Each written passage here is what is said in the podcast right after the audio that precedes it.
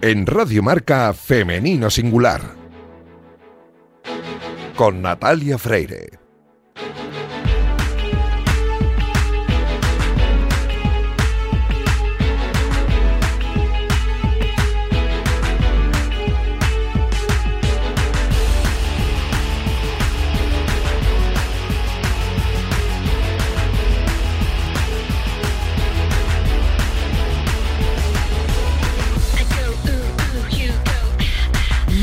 Buenos días y bienvenidos un sábado más a este espacio de radio en el que nos empeñamos en dar visibilidad y voz a las mujeres que hacen que nuestro deporte sea cada vez más grande. Nos encanta ver triunfar a nuestros deportistas, ya sean hombres o mujeres, pero permitidnos que en la próxima media hora hablemos solo en femenino singular, que es el nombre de este programa que escucháis ahora mismo en la sintonía de Radio Marca. Os recuerdo que podéis encontrar los audios de nuestros programas en todas las plataformas de audio, en iVoox, en Apple, en Spotify, también en la web de marca.com. Me acompañan los mandos técnicos Víctor Palmeiro, que ya está haciendo que todo suene a la perfección y están a punto de terminar los Juegos Paralímpicos. Se abrirá un nuevo ciclo que nos llevará hasta París 2024. Allí puede que veamos debutar en unos Juegos Olímpicos a una nadadora que aunque os parezca imposible, ya tiene tres medallas de oro, porque el camino que ha recorrido ha supuesto tres victorias, solo comparables con el oro olímpico. De eso vamos a hablar en un ratito, pero antes vamos a recordar una de las secciones dedicadas a las pioneras del deporte con el historiador Jorge García, en la que nos habló de una niña prodigio de la natación catalana. Arrancamos ya.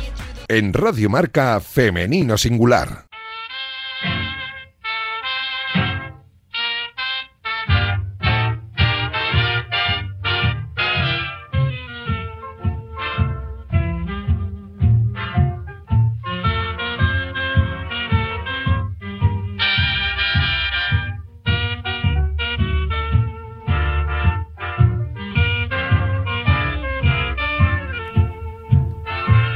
Está sonando Benny Goodman, eso significa que está aquí Jorge García y avanzamos una semana más para conocer a otra pionera del deporte, una de esas mujeres que a principios del siglo XX decidió que lo de hacer deporte no era solo para hombres, que también era para mujeres y, una de ellas que además, eh, bueno, no sé si lo has hecho a propósito, pero muy buenos días, Jorge García. ¿Qué tal, Natalia? La semana pasada hablamos de la hermana de Margot Moles y hoy vamos a hablar de la hermana de Carmen Soriano. O sea, Claro.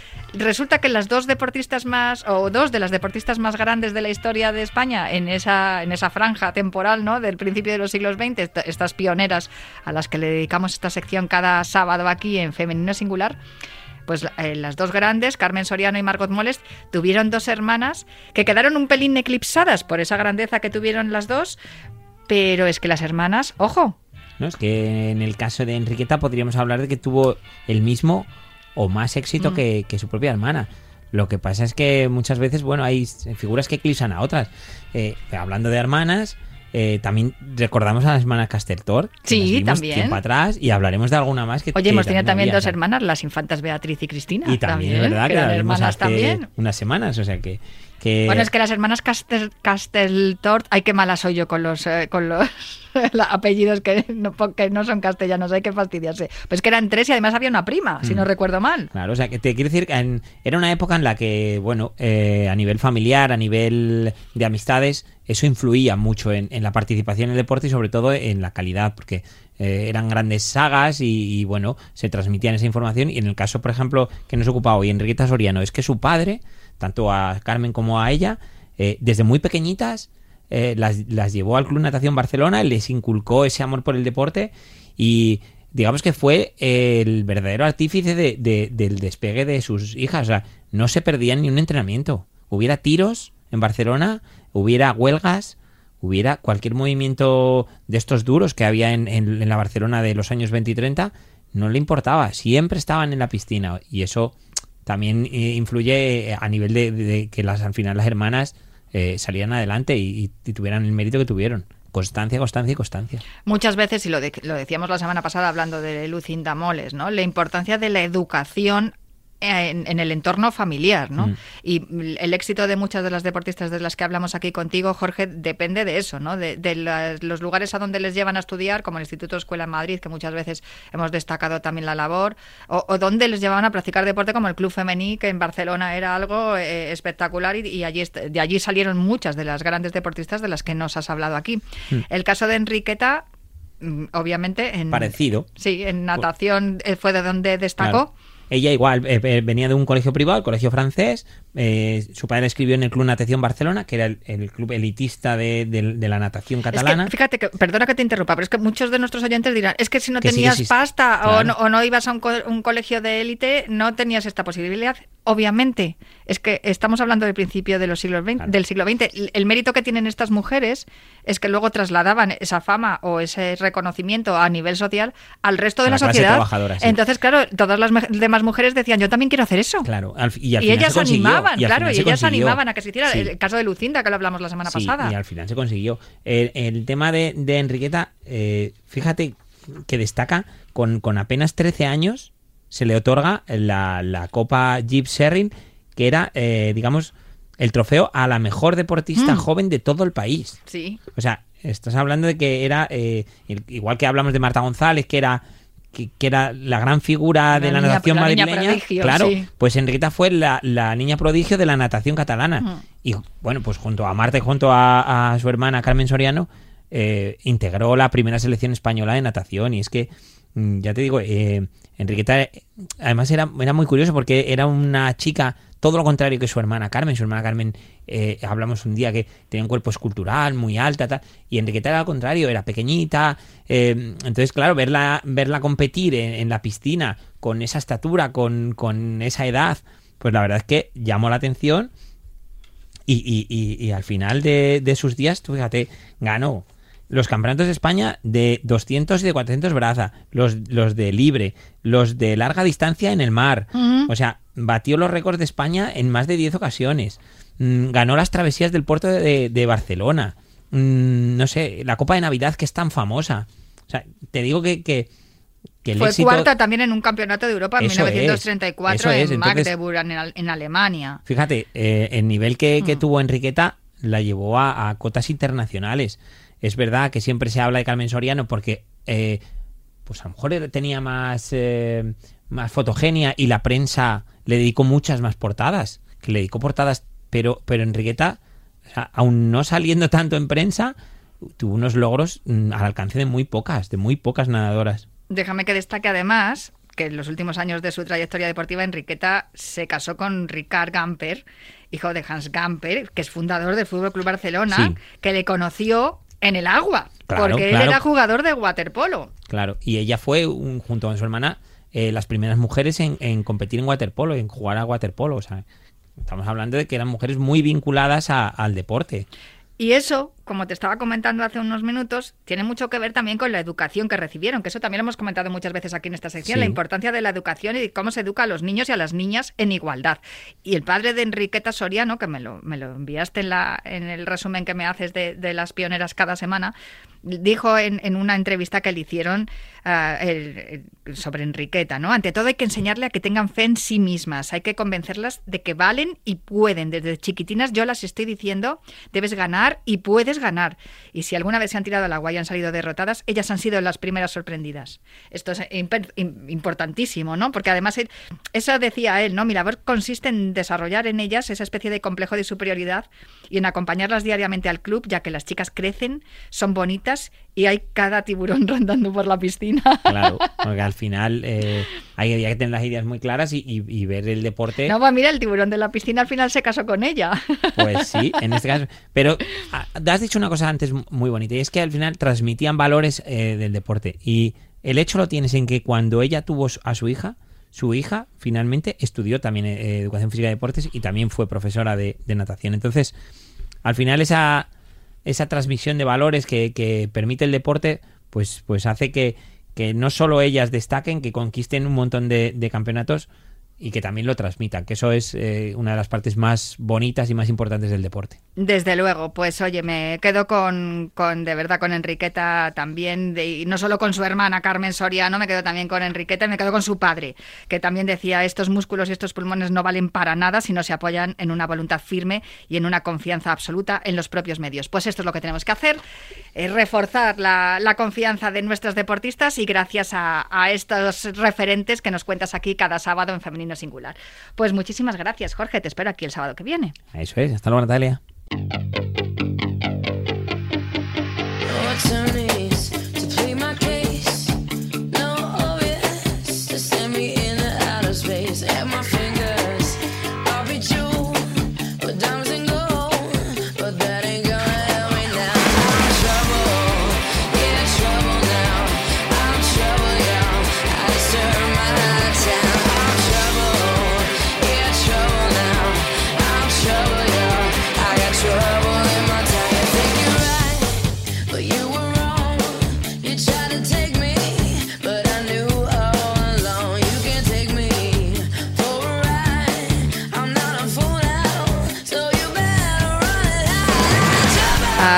Del programa os comenté que íbamos a hablar hoy con una mujer que tenía tres medallas de oro olímpicas y eso que no había ido nunca a unos Juegos Olímpicos, porque no ha debutado todavía, aunque esperamos que lo haga en 2024.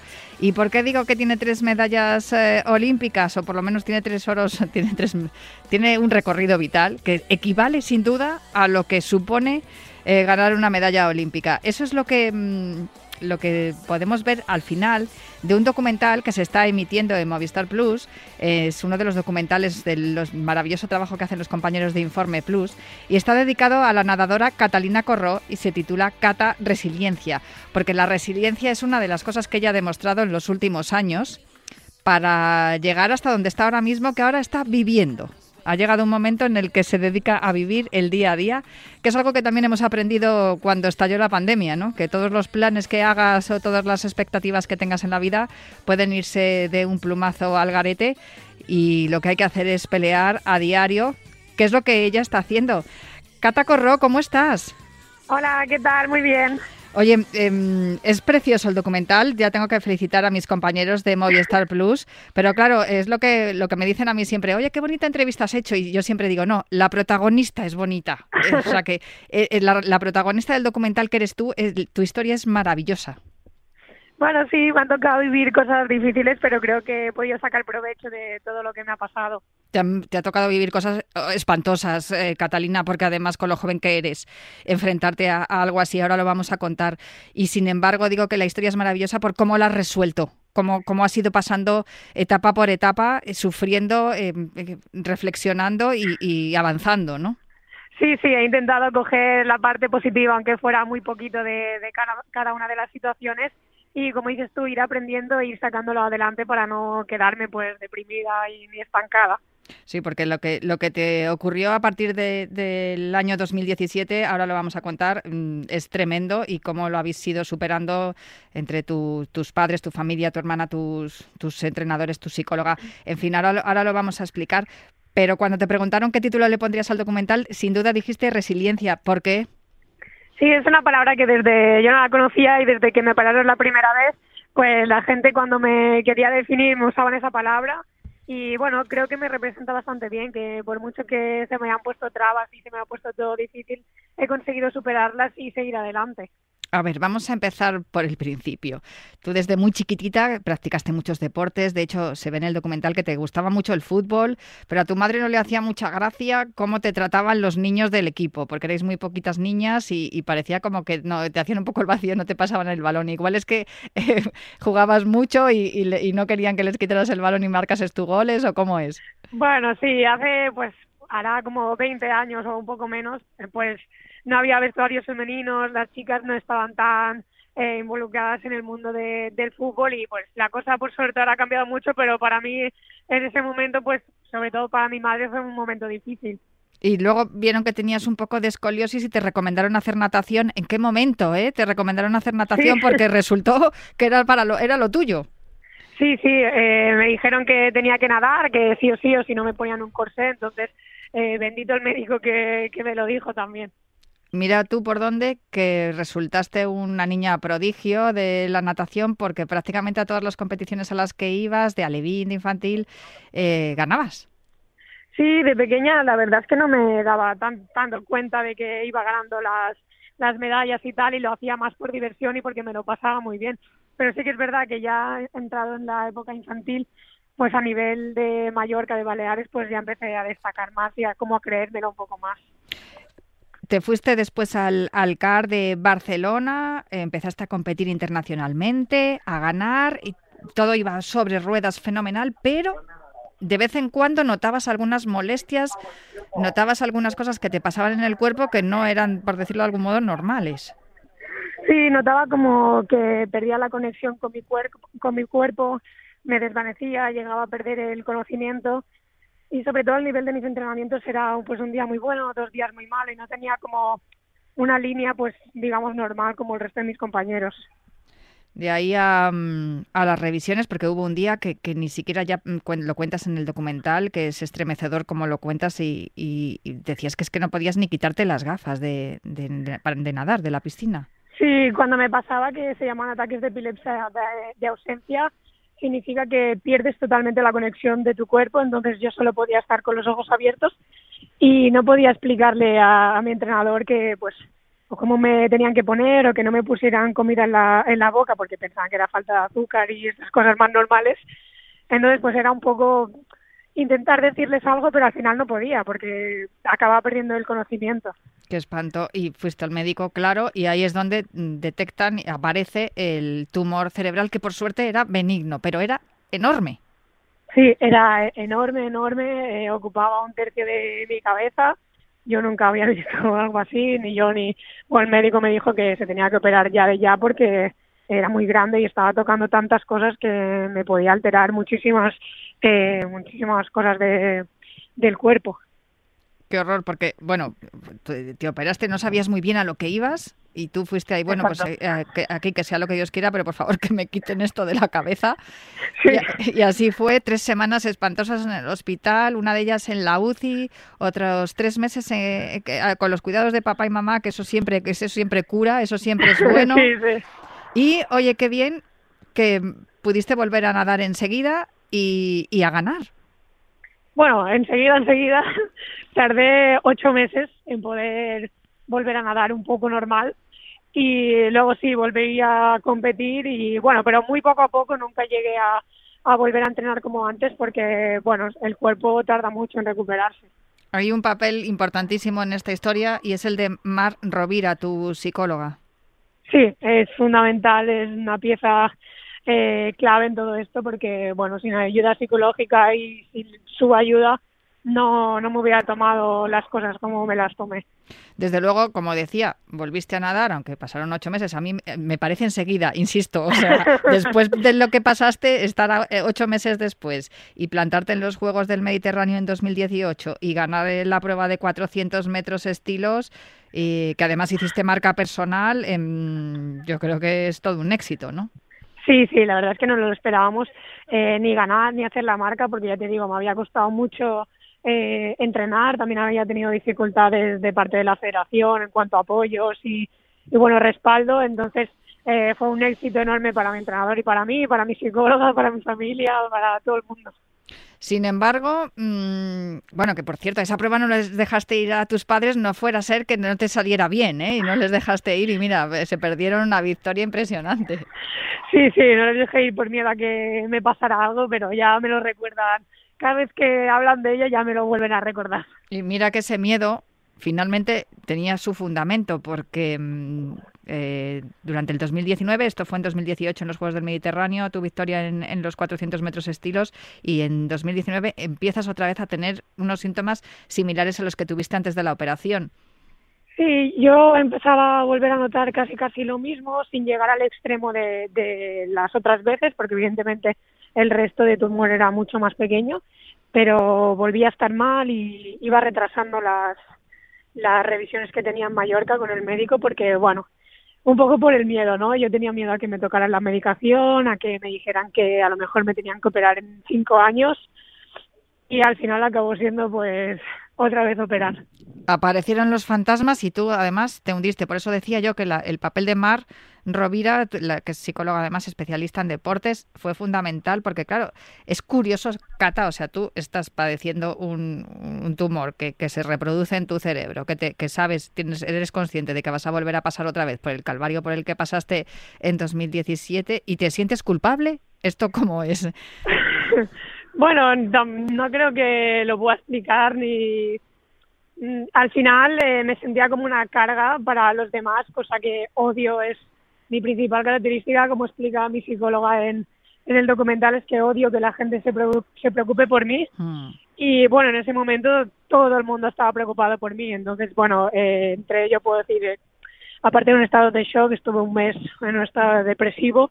Eh, que no veía más allá de, del minuto siguiente en el que estaba, imagínate, no veía ni el día siguiente. Y ahí Mar tuvo un gran papel y también mi entrenador Alex López, porque eh, realmente ese mes no era yo, estaba fuera de mí. Absolutamente, porque eh, eh, conociéndote y viendo cómo eres, que ahora te preguntaré cómo es tu día a día y cómo, cómo has ido remontando, pero cuesta, cuesta, cuando ves el documental, cuesta entender que tú te resignaras, que es, por cierto, una palabra que yo odio, o sea, la llevo fatal. Resignación creo que es una de mis palabras más detestadas. Tengo palabras favoritas, pero resignación creo que es de las que más detesto. Sí, en ese momento no tenía más salida. Bueno, yo no veía ninguna salida más porque, bueno, al final cuando voy a mi primera operación no sé qué es una UCI, nunca he estado en una UCI, eh, no sé qué es una vía central, no sé qué es llevar sonda. En la segunda operación me lo sabía todo de memoria y sabía por dónde tenía que pasar, entonces supongo que el miedo me paralizó y me resigné.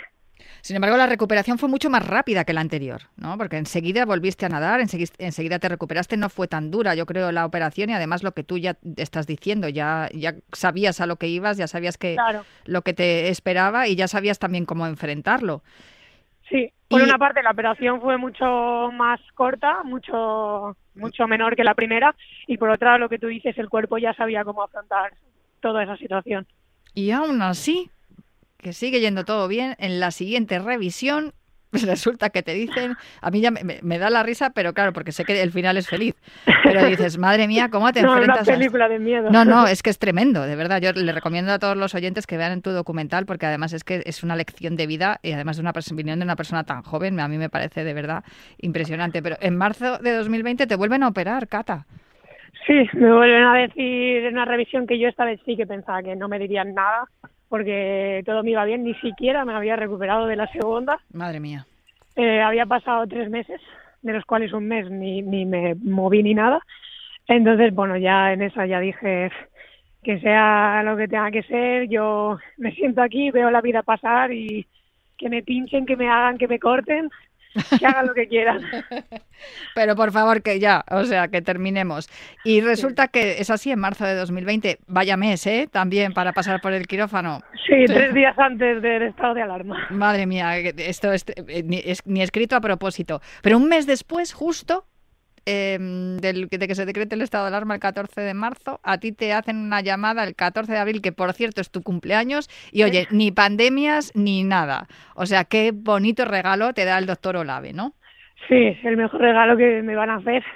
Ya ni, ni material, ni de dinero, ni nada. Me dijo que era la primera resonancia desde 2017, que era la primera que tenían, que no se veía nada, que se veía todo oscuro y... Oh, qué bien y no había ningún destello, que mi, mi tumor tiene la característica de que brilla en una resonancia.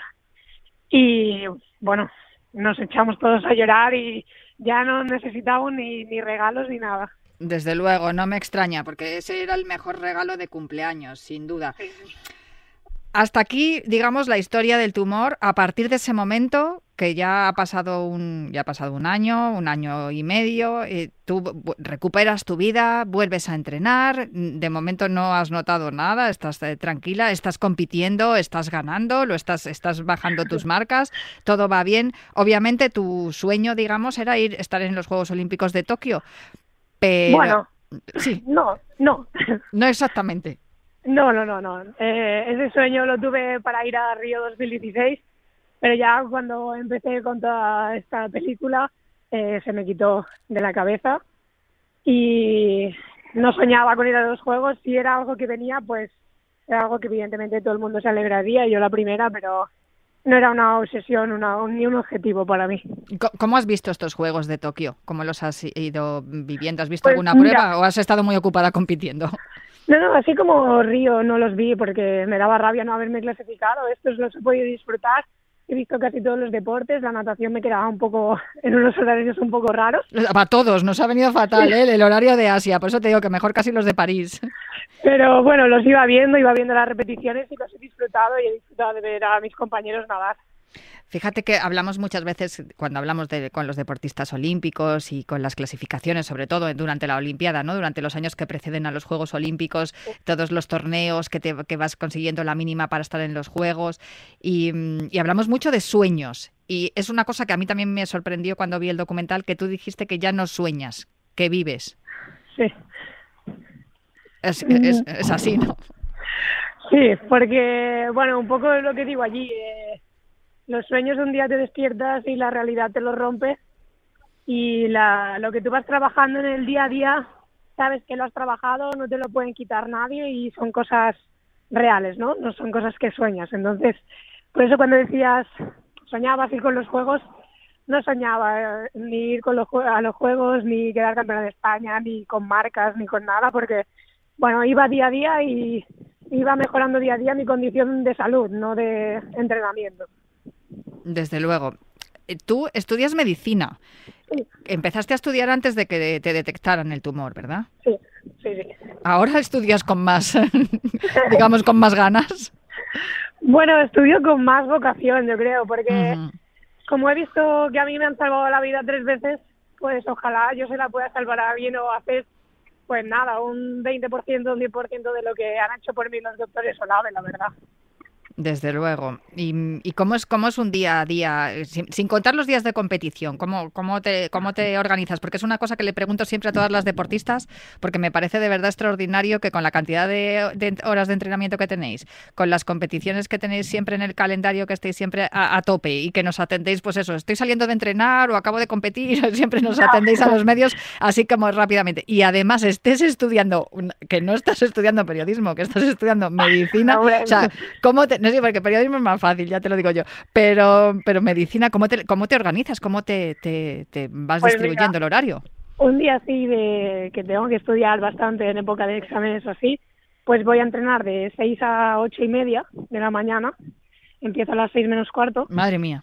Eh, luego voy a casa, desayuno, eh, me pongo a estudiar hasta la una, voy a comer hasta las dos y media, luego me pongo otra media hora, tres cuartos de hora, y luego me vuelvo a la piscina de tres a seis y media o a las siete, y luego me voy a casa otra vez, estudio hasta las ocho, ocho y media, ceno y me voy a dormir.